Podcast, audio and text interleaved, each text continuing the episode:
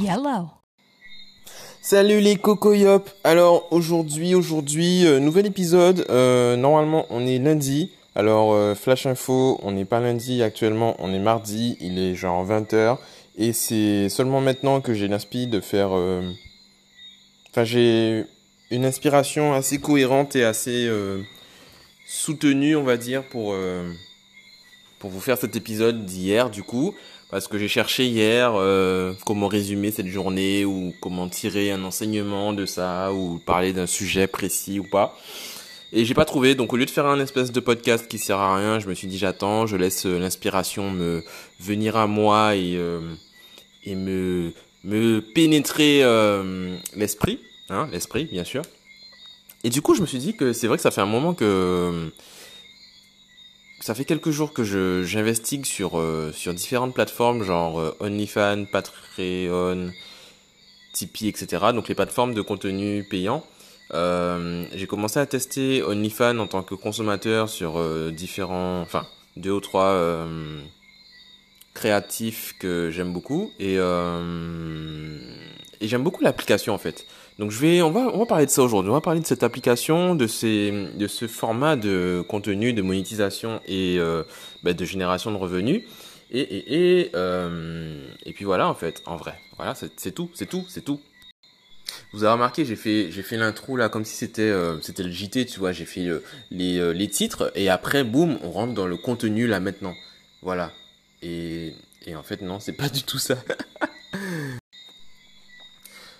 du coup, ouais, ça fait euh, peut-être 4-5 jours que j'ai, je me suis dit, eh tiens, je, vois OnlyFans, machin truc. J'ai des, des personnes que je suis sur Insta qui, qui ont créé leur OnlyFans et, euh, et moi-même, j'ai un compte Tipeee. Donc Tipeee, en fait, c'est la version française de, alors, de Patreon. Patreon, c'est, on va dire, un gros, euh, une grosse plateforme américaine qui te permet en fait de créer du contenu euh, payant, privatisé pour euh, tes abonnés et euh, et voilà.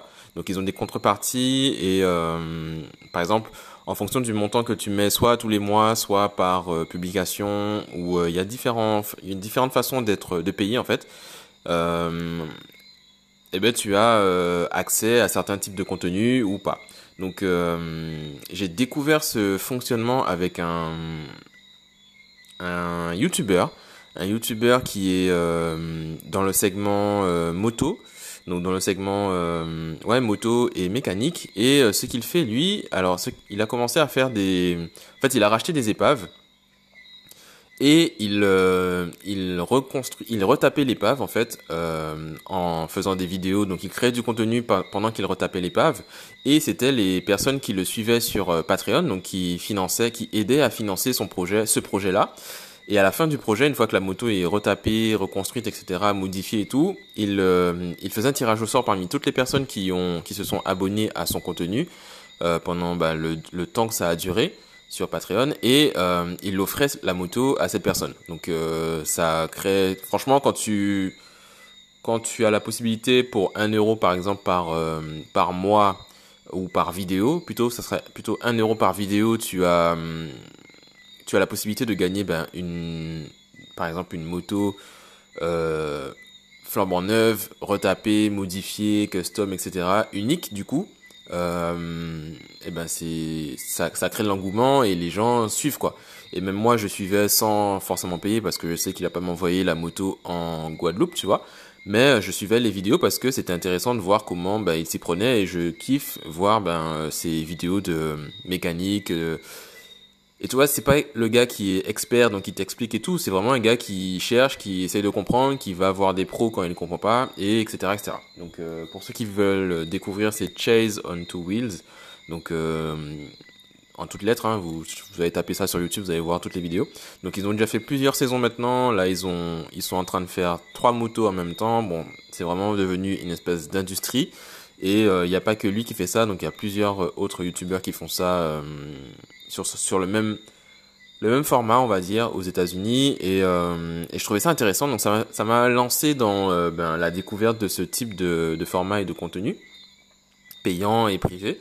Et euh, ben, il crée en fait une vraie communauté derrière avec euh, ben, un channel euh, Discord par exemple pour pour échanger. Il fait des lives à chaque fois qu'ils font des vidéos. Donc les gens qui payent ont plus de contenu que les gens qui sont juste sur YouTube.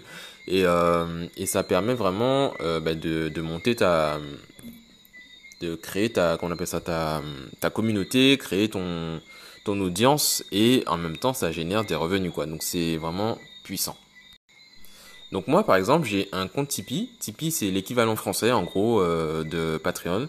Donc je trouve qu'il est pas mal enfin il est bien moins abouti que Patreon en termes d'expérience utilisateur.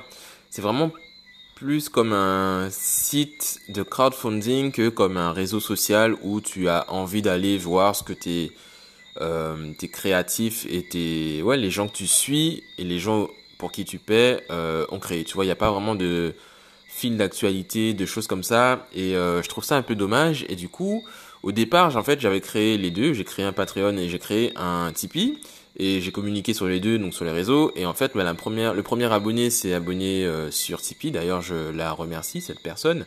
Et euh, donc j'ai accès en gros ma mes posts et mes contenus sur Tipeee pour euh, que ça soit plus facile à gérer. Mais je me rends compte des limites là actuellement. Par exemple, je me suis rendu compte la semaine dernière, après plusieurs mois d'utilisation, que les diaporamas, enfin les ouais les l'agencement que j'utilisais pour euh, afficher mes photos sur les posts, donc c'est principalement des photos que j'affiche, euh, ne fonctionne pas sur mobile. Donc euh, les gens qui payent pour voir les contenus, ben, ils voient juste le texte que je mets et ils voient pas le, les photos. Donc il y a quelqu'un qui m'a fait ce retour-là parce qu'il a eu ben, l'amabilité de me, en plus de donner des sous, de me dire que ça fonctionne pas et j'ai dû corriger, j'ai dû les contacter sur Twitter pour leur dire que ça marche pas, etc. Voilà. Donc pour en revenir un peu au sujet principal qui est OnlyFans parce que c'est ma plus récente découverte. Donc j'ai été euh, sur OnlyFans, je me suis abonné à Benny Rose, donc c'est un de mes photographes euh, préférés sur euh, l'Instagram, etc. Et il avait mis son, son compte en gratuit, en fait, en ouvert à tous.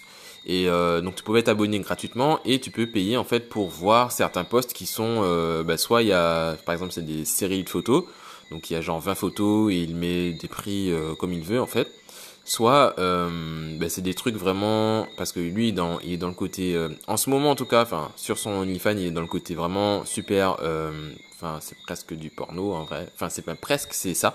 Donc c'est des, photos des shoots de relations sexuelles c'est des shoots de de tout ce qui est domination etc donc c'est vraiment axé sur ça et le côté ben noir, donc le côté euh, beauté noire, le côté euh, beauté nue, noire et euh, tout ce qui va avec. Donc j'aime beaucoup cet univers, donc pas l'univers forcément pornographique puisque j'ai un autre avis là-dessus, on va en parler par la suite je pense, ça va pas être le sujet de ce, de ce podcast, mais le côté mettre en avant la beauté noire et la puissance et le, le côté amour, love et tout ce que tout ce qu'on nous montre pas forcément, j'aime beaucoup. Donc il y a vraiment un univers que je ne connaissais pas spécialement, hein, que j'ai découvert par rapport à son contenu à lui, donc tout ce qui est euh, relations ouvertes, euh, euh, couple, enfin pas forcément couple, mais euh, polygamie, etc., etc. Donc ça c'est, enfin polyamour, polygamie, ce que ce que tu veux. J'ai pas les termes exacts, les termes techniques, mais euh, je trouve ça puissant d'avoir ben des des aspects, enfin de voir ces aspects-là de la la vie et de le voir avec des personnes noires, de le voir avec des personnes belles, etc., etc., sur des, des contenus qui sont beaux et euh, stylés. Je trouve ça cool. Donc, euh, donc il m'a fait découvrir cette plateforme, donc j'ai été dessus et euh, bon pour l'instant c'est qu'un site, il y a pas de, je crois pas qu'il y ait d'appli, en tout cas peut-être pas pour Android. Je sais pas s'il y a une appli iPhone, mais en termes d'expérience utilisateur, franchement c'est vraiment bien foutu. Tu vois, c'est vraiment un espèce de réseau social, donc t'as tu as ton fil d'actualité, tu as tes abonnements, tu as tes messages privés, euh, et tu as, euh, par exemple, tu un système de notification qui est assez cool, parce que j'ai Telegram, Telegram c'est une appli de messagerie instantanée, et euh, tu peux en fait utiliser Telegram pour recevoir tes notifications d'OnlyFans. Donc comme c'est un site, c'est plus facile pour eux d'utiliser bah, une appli autre pour pouvoir envoyer des notifs que le site. Bref, ça c'est la, partie technique, mais en gros c'est intéressant puisque tu reçois tes notifs au, même endroit que tu lis tes messages et que tu discutes, tous les jours. Donc ça te fait euh, ne pas avoir 10 millions d'applis différentes et 10 millions de notifs différentes. Ça c'est cool et j'ai bien aimé l'utilisation des bots Telegram pour ça. ça m'a donné des idées d'ailleurs, on va y revenir par la suite.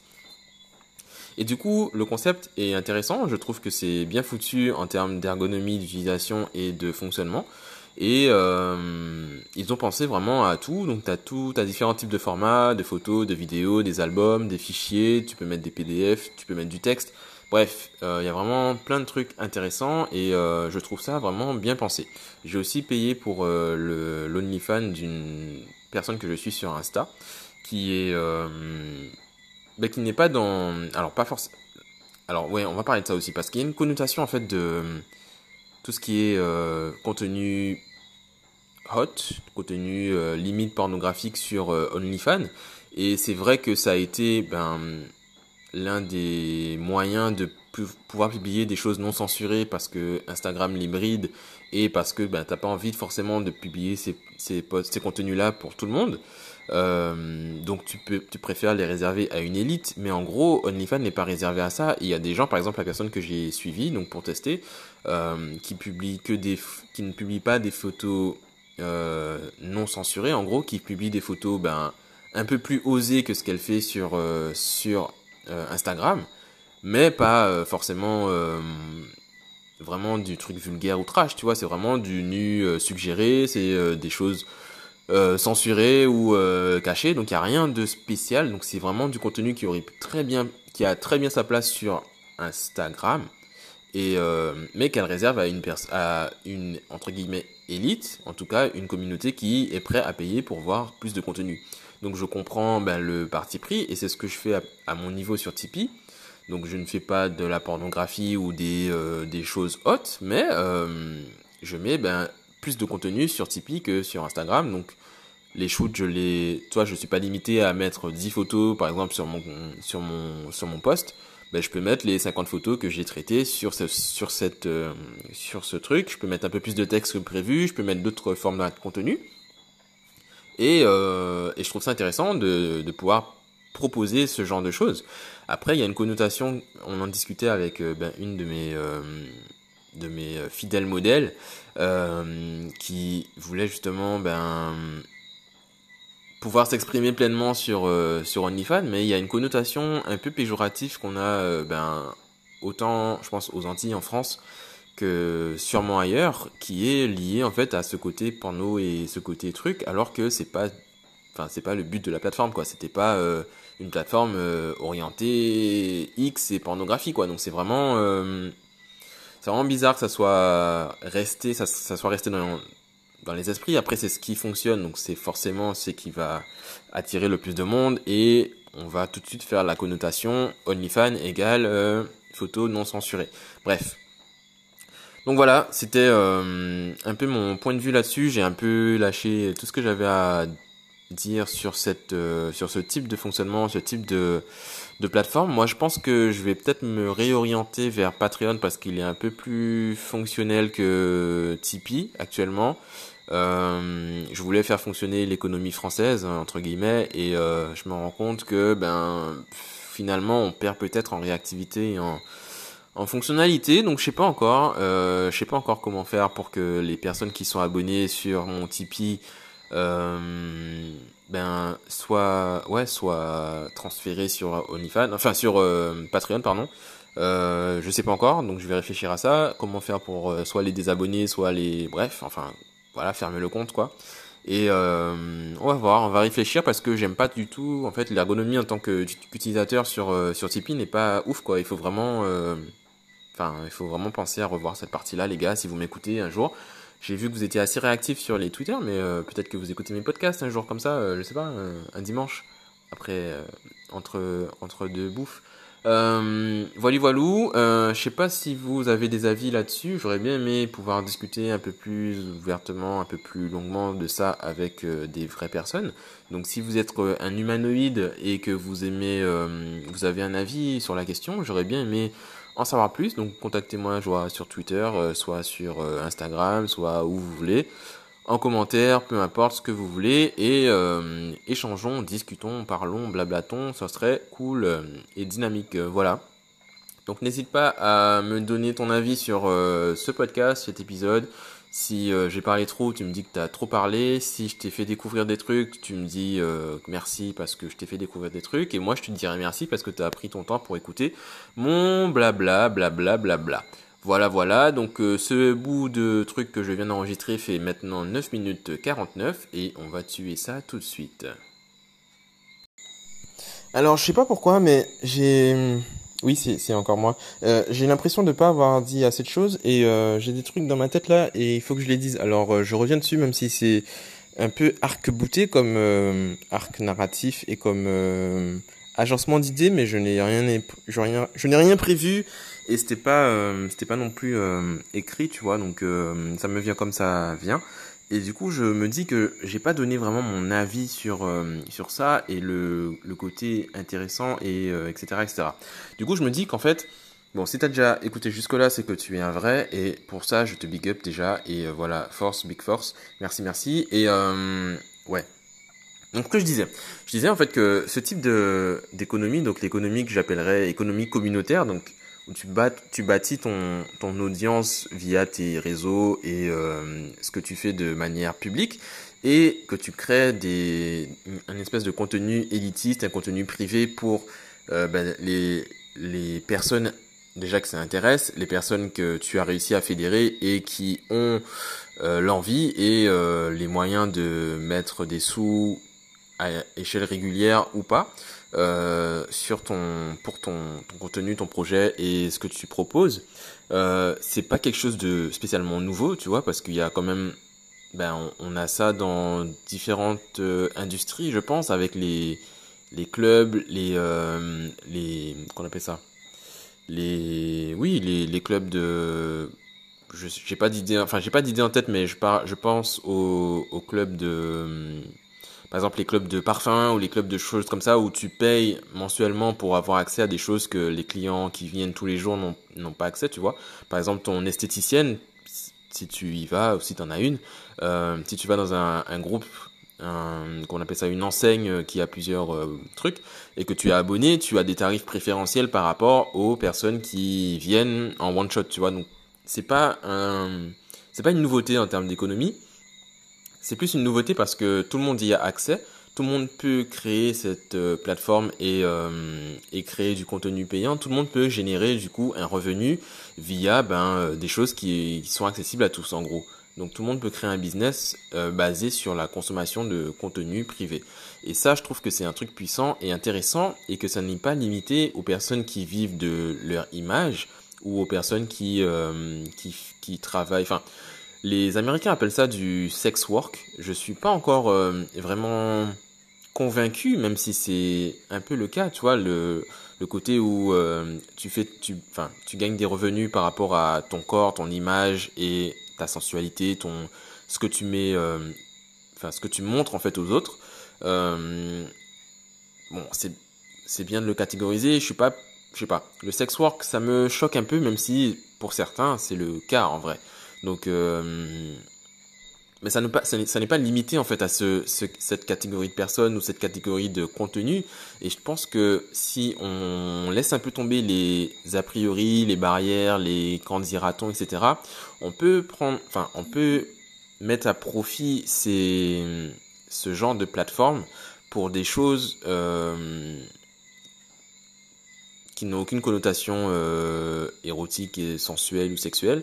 Par exemple, un artiste euh, dans la musique peut très bien créer du contenu, enfin créer un OnlyFans ou un Patreon ou je ne sais quoi, pour pouvoir ben, publier les maquettes qu'il n'a qu'il n'a pas l'intention de sortir, publier des textes qu'il est en train de travailler, pouvoir créer un échange en fait avec sa communauté sans pour autant que tout son public soit au courant des prochaines sorties, tu vois.